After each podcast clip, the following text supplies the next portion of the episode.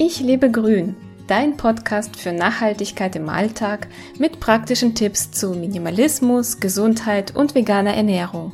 Ich bin Lisa Albrecht und freue mich, dass du dabei bist. Karies heilen? Eine Zahnärztin packt aus. Ganz viele Tipps für gesunde Zähne. Ich habe heute für dich ein Interview, das ich vor ein paar Jahren auf meinem Blog veröffentlicht habe. Aber es ist so, so aktuell, dass ich mir dachte, es ist einfach schade, wenn das nur auf dem Blog wäre und keiner das in meinem Podcast hören könnte. Legen wir direkt los. Aktuell beschäftige ich mich viel mit dem Thema Zahngesundheit. Ich bin sehr froh, Dr. Karin Bender-Gonzer kennengelernt zu haben.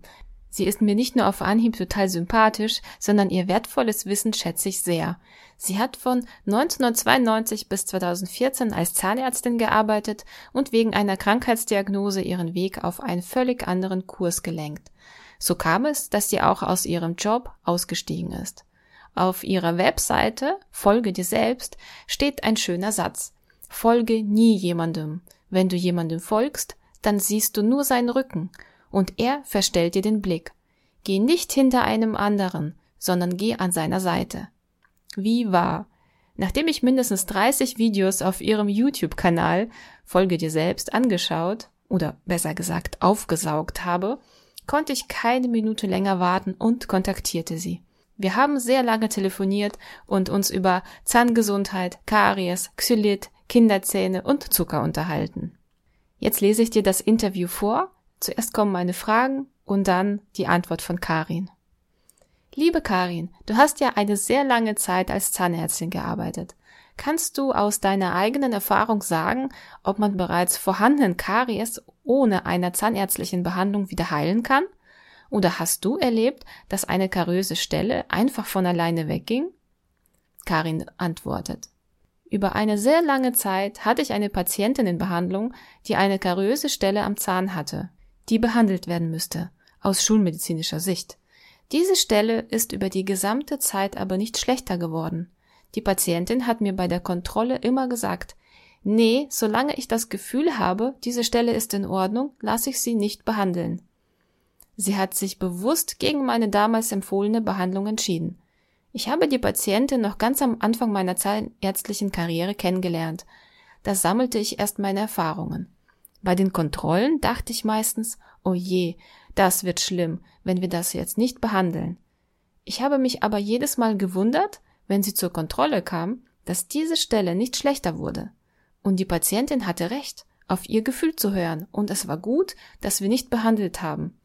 Generell, ich habe in meiner Praxis als Zahnärztin zwar nicht erlebt, dass Karies verschwindet, erlebt habe ich aber, dass Stellen, die aus schulmedizinischer Sicht auf jeden Fall behandelt werden müssen, sich nicht zum Nachteil verändern. Das kann man aber auch nicht pauschal sagen. Ich denke, bei solchen Dingen ist es sehr wichtig, dass man sich den Problemen bewusst ist und damit auch sehr bewusst umgeht. In den letzten zehn Jahren meiner zahnärztlichen Tätigkeit wurden es immer mehr Menschen, die bestimmte Behandlungen abgelehnt haben. Früher haben die meisten Patienten einfach alles mit sich machen lassen, was der Zahnarzt einem in Gänsefüßchen verordnet hat. Ich finde es im Nachhinein gut, dass es früher auch einige Patienten gab, die meine vorgeschlagene Behandlung ablehnten. Denn als sie wieder zu mir kamen und ich mit meinen Befürchtungen in den Mund reinschaute, wunderte ich mich sehr und freute mich, dass ich die Behandlung doch nicht gemacht habe denn man muss wissen, dass ich bei einer zahnärztlichen Behandlung den Zahn erst einmal schädige oder traumatisiere, um zum Beispiel eine Füllung zu machen. Ich sage, ich erkenne mich da ein wenig wieder. Ich hatte noch vor meiner Schwangerschaft eine kleine Stelle, quasi neben der alten Füllung, weil vermutlich nicht sauber gearbeitet wurde, die eigentlich gemacht werden müsste. Jedes Mal sagte ich dem Zahnarzt, dass ich die Stelle gerne so lassen möchte. Jedes Mal wurde mir gesagt, dass das eine schlechte Entscheidung ist und mein Zahn bald zugrunde geht. Mir wird ein schlechtes Gewissen gemacht. Und ich möchte die Behandlung aber nicht machen, weil ich zum Beispiel noch stille. Ich möchte keine Rückstände von Betäubungsmitteln, Füllmaterialien, Klebstoffen und anderen Hilfsmitteln in meiner Muttermilch haben. Außerdem habe ich wirklich das Gefühl, dass es mir so ganz gut geht, auch wenn diese Stelle da ist. Karin antwortet. Ich sehe heute viele Dinge ganz anders als zu der Zeit, während ich noch in meinem Beruf tätig war.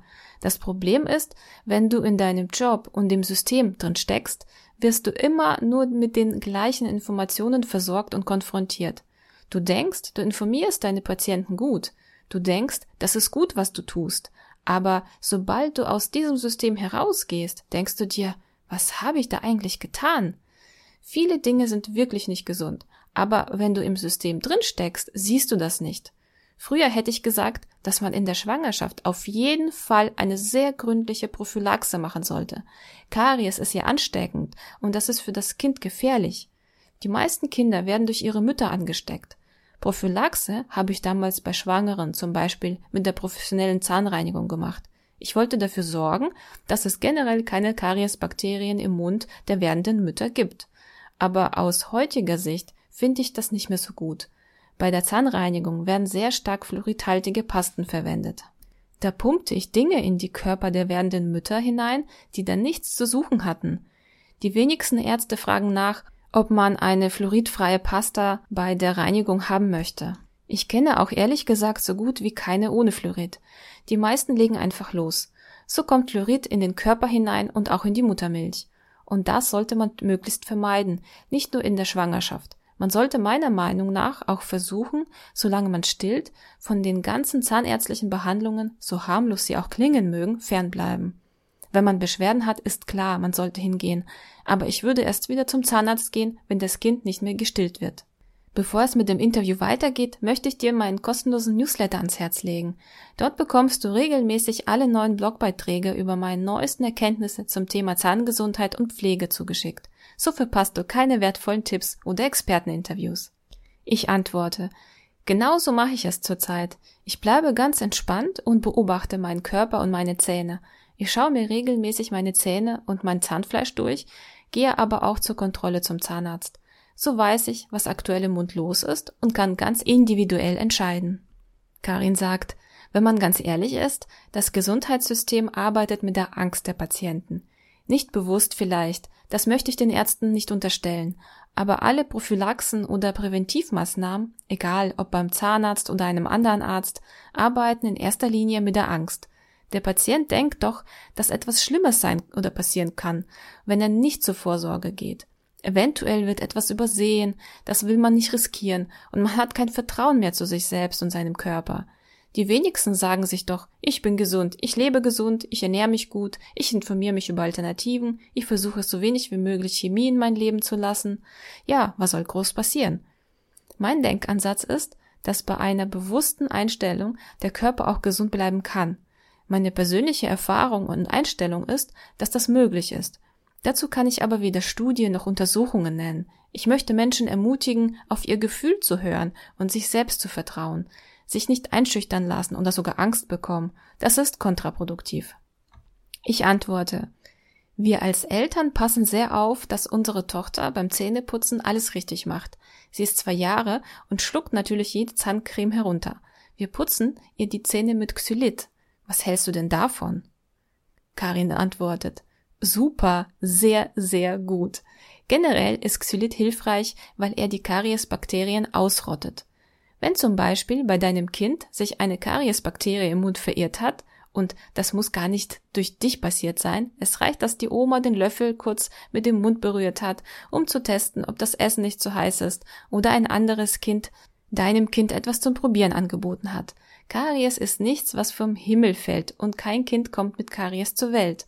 Das Kind wird mit Karies angesteckt, zum Beispiel auch durch Schnuller ablecken oder ähnlichen Dingen.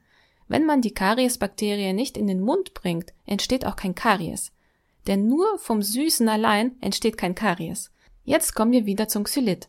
Es ist wunderbar, um die Kariesbakterien zum Verschwinden zu bringen, denn sie können ihn nicht verstoffwechseln. Wenn man also regelmäßig Xylit verwendet, kann man die Kariesbakterien aus dem Mund dauerhaft verscheuchen. Das heißt, deine Xylit-Lösung dient nicht der mechanischen Reinigung der Zähne, sondern in erster Linie zur Kariesprophylaxe. Eine Zahnpasta hat hier viele verschiedene Funktionen. Sie enthält antibakterielle Inhaltsstoffe, Putzkörper oder Schleifstoffe und andere Elemente. Bei einer Zweijährigen ist das völlig ausreichend. Wenn man Belege an den Zähnen sieht, könnte man auch eine kinderfreundliche und natürliche Zahnpasta inklusive Xylit herstellen. Dem Kind muss die Zahnpasta auch gut schmecken. Da müsste man ein wenig ausprobieren. Und ganz wichtig ist, dass man als Elternteil bei einem Kleinkind die Zähne nachputzt, ungefähr bis zum neunten Lebensjahr, am besten vor dem Schlafengehen. Dann interessiert mich noch Folgendes. Ich kenne Eltern, die ihren Kindern sehr sparsam Obst geben, weil dort zum Beispiel viel Fruchtzucker drin ist. Wie ist denn deine Erfahrung mit Fruchtzucker? Karin antwortet. Das finde ich ziemlich blöd, auf gut Deutsch gesagt. Ich habe eine andere Betrachtungsweise. Ich bin der Meinung, dass wir gerade die Körper unserer Kinder mit einer guten und gesunden Ernährung stärken sollen. Dazu gehört auch Obst. Es einfach wegzulassen, ist einfach blöd. Ich antworte, Obst wegzulassen wäre bei uns nicht leicht durchzuziehen. Meine Tochter ist eine leidenschaftliche Obstesserin und verlangt danach. Karin sagt, meine Erfahrung zum Beispiel mit meinen Kindern ist, dass es immer Phasen gibt. Es wandelt sich immer. Ich würde mir da gar keine Sorgen machen, solange es unverarbeitete, frische, biologische und gesunde Nahrungsmittel sind. Ich würde dem Kind aus dieser Lebensmittelpalette alles geben, was es verlangt. Und wenn das Kind dreimal am Tag Apfel essen möchte, bekommt es dreimal am Tag Apfel. Aber wenn das Kind dreimal am Tag einen Honigtopf auslecken möchte, da würde ich sagen, stopp. Da würde ich aufpassen. Der Zucker ist gefährlich. Auch bei einem süßen Brei mit Zimt und Zucker, auch wenn das ein Rohrohrzucker ist, ist Vorsicht geboten. Das ist eben zu viel an Zucker, den wir nicht brauchen. Er übersäuert unseren Körper. Und das ist eben eine andere Betrachtungsweise von Karies. Nicht nur die lokale Wirkung von Zucker in Verbindung mit Kariesbakterien sorgt für Karies, wir bekommen auch Karies durch eine Übersäuerung des Körpers, die durch eine schlechte Ernährung entsteht und dem Zahn die Knochenmineralien entziehen. Wenn der Körper übersäuert ist, dann versucht er, die Säure zu neutralisieren. Dabei mobilisiert er die Mineralien aus dem Körper, die liegen nun mal in den Knochen und den Zähnen. Darüber wird die Zahnsubstanz geschwächt und kann leichter entmineralisiert werden. Insofern der Zucker, den du extra zuführst, wenn man sich ehrlich eingesteht, dass das Kind mehrfach am Tag Gummibärchen oder Bonbons bekommt, ist schlecht für die Zähne. Das füttert sogar lokal die Kariesbakterien und übersäuert den Körper. Aber wenn der Körper über Obst den Zucker bekommt, muss man das Ganze ein wenig anders sehen. Mit Obst meine ich ein ganzes Obst, mit Schale, eventuell kleinen Kernen. Nur diese ganze Kombination mit ihren dazugehörigen Bestandteilen ist für unsere Kinder gesund und für den Körper optimal verwertbar. Sobald man das Obst schält, bestimmte Teile abtrennt, ist das nicht mehr so gesund. Ich bin der Meinung, das, was uns die Natur unverarbeitet zur Verfügung stellt, kann für uns nicht schädlich sein. Meine Frage, aber was ist mit dem ganzen getrockneten Obst? Wenn ich backe, verwende ich auch ganz gerne getrocknete Datteln als Süßungsmittel, weil das für mich als einzige wenig verarbeitete Alternative zu herkömmlichen Süßungsmitteln entsteht. Trockenobst hat ja auch wenigstens noch andere wertvolle Inhaltsstoffe. Karin antwortet, mit dem getrockneten Obst verhält es sich wieder anders. Da dem Obst beim Trocknungsprozess das Wasser entzogen wurde, enthält es hochkonzentrierten Zucker. Das Problem beim Karies ist auch die Klebrigkeit des Nahrungsmittels an der Zahnoberfläche. Honig ist deshalb auch kariogen, auch wenn er ganz tolle Inhaltsstoffe und Bestandteile hat, die gesund sein können. Wenn Zucker aber klebrig ist, hält er sich an der Zahnoberfläche viel länger. Dann haben die Kariesbakterien die Chance, sehr lange an dieser Stelle schädliche Säuren zu bilden Somit kann viel schneller Karies entstehen. Deshalb nur das frische Obst, so wie von unserer Natur uns gestellt, ist für die Zähne gesund. Getrocknetes Obst ist eine Notlösung, vielleicht auch für die Winterzeit. Wenn man es eingeweicht im Müsli isst, ist das auch nicht so schlimm, aber wenn man es als Snack aufnimmt, ist das eher für die Zähne nicht so gesund. Dann möchte ich wissen, hast du einen Tipp, wie man empfindliche Zähne und auch den Zahnschmelz wieder stärken kann? Karin antwortet. Sehr, sehr viele Menschen ernähren sich schlecht. Übersäuerung ist auch hier wieder das Thema. Wie schon erklärt, werden dem Körper Mineralien entzogen. Diese Leute haben auch einen weicheren Zahnschmelz. Viele Leute haben dann auch empfindlichere Zähne oder auch Zahnhälse. Es kann auch sein, dass nicht nur die Ernährung dabei eine wichtige Rolle spielt, sondern auch die falsche Zahnputztechnik. Man kann auch mit der falschen Technik den Zahnschmelz wegputzen und sein Zahnfleisch wegscheuern, sodass es sich zurückzieht. Das hat dann nichts mit Parodontitis oder Parodontose zu tun. Da werden oft ganz viele Dinge verwechselt. Es gibt ganz viele verschiedene Ursachen. Man muss bei jedem Problem sehr präzise sein und ganz genau hinschauen, was wirklich dahinter steckt. Zuckerhaltige Getränke mit viel Säureanteil, dazu gehört auch Obstsaft, das ist nicht gut für die Zähne. Auch frisch gepresste Säfte dürfen nicht als Dauergetränk konsumiert werden. Einmal am Tag ist aber völlig okay. Es gibt manche Familien, die geben den Kindern den ganzen Tag Apfelschorle. Der Zahnschmelz wird den ganzen Tag permanent angelöst durch die Säure und den Zucker darin. Dann kann der Zahn empfindlich werden. Man muss die Ursachen entfernen. Dann regeneriert sich der Zahnschmelz ganz von allein, da in unserem Speichel ganz viele Mineralien drin sind, die dafür sorgen, dass unsere Zahnoberfläche wieder repariert wird. Zurück zum Zahnschmelz. Um so eine Frage ganz genau beantworten zu können, muss man ganz viele Dinge erfragen und wissen. Es ist so schwer, einfach pauschal zu sagen, warum die Zähne empfindlich sind. Einen Tipp habe ich. Unterstützend ist die Sangomeres-Koralle sehr hilfreich. Die kann man einerseits einnehmen, aber auch lokal auf die Zähne auftragen. Das Pulver mache ich mir zum Beispiel in meine selbstgemachte Zahnpasta rein. Wenn die Zähne empfindlich sind, kann man diese Empfindlichkeit direkt reduzieren, indem man dieses Pulver zusätzlich benutzt. Liebe Karin, wenn du drei Zahnpflegeprodukte auf eine einsame Insel mitnehmen müsstest, welche wären das? Was ist dir für deine Mundhygiene besonders wichtig? Karin antwortet, meine Bambuszahnbürste auf jeden Fall, meine selbstgemachte Zahnpasta und ein Klumpen Himalaya-Salz. Denn aus diesem Klumpen könnte man eine Sohlelösung ansetzen zum Mundspülen oder auch Zähne putzen. Sie ist antibakteriell, desinfizierend und gegen Mundgeruch. Wunderbar. Ich möchte noch wissen, wenn du eine Zeitreise machen könntest und deinem früheren Ich einen Tipp geben könntest, was wäre das?